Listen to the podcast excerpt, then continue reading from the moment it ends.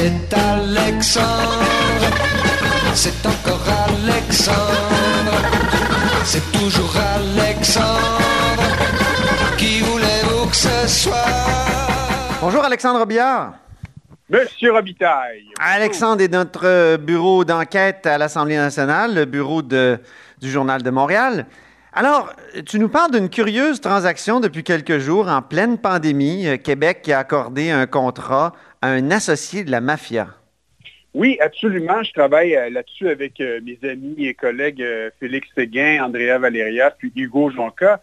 Et ce qu'il faut se rappeler, c'est que quand tout a commencé avec la pandémie, puis les fermetures, tout ça, il y a eu un décret d'urgence sanitaire qui a été adopté par le gouvernement qui lui confère des pouvoirs d'octroi de contrats spéciaux, c'est-à-dire qu'il peut euh, y aller sans appel d'offres. Et euh, c'est dans ce contexte-là qu'il y a effectivement un contrat qui a été donné euh, à Montréal, à un hôtel montréalais, dans un hôtel montréalais pour accueillir des patients de la COVID. Et donc, on, s'est intéressé un peu à ça parce qu'on a eu des informations à l'effet que ce contrat-là avait été donné à un personnage qui était connu dans les milieux policiers, M. Nicolas Valvano. Euh, M. Valvano, c'est un personnage qui a été arrêté en 2014 dans le cadre d'une grosse opération policière pour enrayer la contrebande de cigarettes.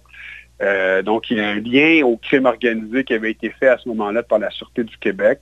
On disait que cette, euh, cette opération-là euh, générait des profits majoritairement dirigés vers la, vers la mafia. Ah Alors, oui. monsieur, oui. Donc, M. Valvano a été accusé de fraude et d'appartenir à une organisation criminelle. Euh, il y a eu une preuve directe abondante durant les procédures qui faisait des liens entre euh, M. Valvano et les opérations du réseau. Mais tout ça a abouti à rien parce qu'il y a eu un, arrêt des procédures en vertu de la- l'arrêt Jordan concernant les, euh, limites, euh, les délais pour, les, pour les procédures judiciaires. Et, et donc, c'est ça. Alors, on se retrouve six ans plus tard avec M. Valvano qui est actif dans l'hôtellerie. Et euh, il a obtenu un contrat de gré à gré pour euh, héberger donc ses patients euh, atteints de la COVID-là. Mais là, ce qui est de- bizarre, Alexandre, c'est qu'il Oui. n'est pas le propriétaire de l'hôtel où les patients Ouais. vont être logés. Il y a, quelque Ben, chose de très compliqué là-dedans et le propriétaire Ouais. lui-même est surpris. Oui, c'est une bonne question. Euh, c'est un bon, euh, c'est un élément en fait qui est, qui est intéressant dans cette histoire-là. Félix est allé sur place, il a rencontré euh, quelqu'un qui s'est identifié comme euh, Monsieur Valvano et euh, donc qui lui a confirmé qu'effectivement il y a des patients atteints de COVID qui s'en viennent là. Et donc nous on, était sûrs de, de- notre Euh, mais en même temps on fouille un peu dans le registre des entreprises, on découvre que l'entreprise de M. Valvano, en fait, est enregistrée comme une entreprise d'entretien ménager. Donc, on cherche un peu, on fouille, tout ça. Là, on découvre que les propriétaires de l'immeuble et puis de, qui exploitent l'hôtel, c'est un couple de, de gens d'affaires qui, euh, qui sont euh, des gens d'affaires de Montréal. Euh, donc, moi, j'ai téléphoné à une, une des deux copropriétaires, donc Madame Véronique Coles, et euh, à qui j'ai parlé donc euh, de ce contrat-là, de M. Valvano, puis elle a été au courant de rien. Alors, euh, donc, nous, on a écrit ça dans le journal, dans l'édition d'hier. Ouais. Évidemment, on n'avait toujours pas eu de, de réaction ni de précision euh, quand on a commencé à travailler là-dessus du CIUS euh, du nord de l'île de Montréal qui a donné le, contrat. Finalement, hier, on a eu une réponse. Eux disent qu'ils ont fait les vérifications au registre des entreprises, au euh, registre des entreprises non admissibles, des entreprises qui ne peuvent plus contracter avec l'État pour X, Y, Z raison, Revenu Québec. Ils se défendent en disant qu'eux, ils n'ont pas de pouvoir d'enquête judiciaire. Bon, c'est sûr que nous non plus au journal, on n'a pas de pouvoir d'enquête judiciaire. Néanmoins, on a quand même réussi à trouver quelques informations, dont certaines qui, ont- qui sont au registre des entreprises du Québec, auxquelles euh, le CIUS semble s'être référé avant d'octroyer le contrat. Ouais. Hier, M. Legault disait qu'il était inquiet. Ben oui, parce que le premier ministre a, a commenté. Absolument. Il a, dans, son, euh, dans sa conférence de presse quotidienne qu'on suit religieusement. Oui, c'est pour oui. ça que plusieurs l'appellent la messe. Oui, la messe, ou d'autres disent aussi tout le monde en parle.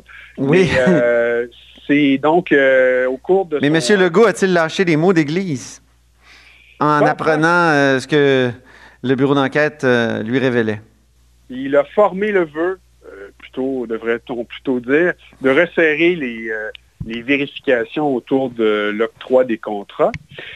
Et euh, donc, euh, voilà. Puis, le dernier rebondissement aussi dans cette histoire-là hier, Hugo Jonca, Oui. de son nom. Notre collègue. fait- Oui, notre collègue. Il a réussi, Hugo, à parler avec euh, l'autre copropriétaire de l'hôtel, M. Driss Enabawi. Et M. Enabawi, lui, a tout simplement euh, exprimé sa stupéfaction devant le fait que le CIE s'est contracté avec M. Valvano plutôt qu'avec l'entreprise de son de, de- donc de- qui, qui- qui possède l'hôtel. Alors, on, on nage en, on est dans un, il y a un certain niveau de burlesque dans tout ça. Ben oui, mais c'est ça. Comment tu peux louer euh, un bien dont tu n'es pas propriétaire? Tu, tu le sous-loues peut-être, là, mais c'est ça que je comprends pas. Ben, c'est ça. Donc, euh, c'est pour ça qu'on essaie un peu de comprendre. Là, j'ai encore aujourd'hui posé des questions au CIS pour essayer de savoir quelles réponses ils vont donner à M. Nabawi, qui semble sous l'impression que ça aurait dû être avec son entreprise et non avec celle de M. Valvano qu'on euh, conclut ce contrat-là. Donc, euh, c'est une histoire à suivre. Mhm. Absolument. Ben, on va la suivre euh, grâce à toi, Alexandre Ben, Robillard. Et mes amis aussi.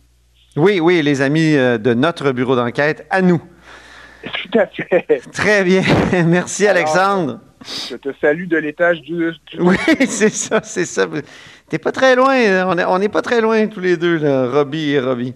Alors, à très bientôt, Alexandre. Merci pour ta contribution à la haut sur la colline. Ça m'a fait plaisir.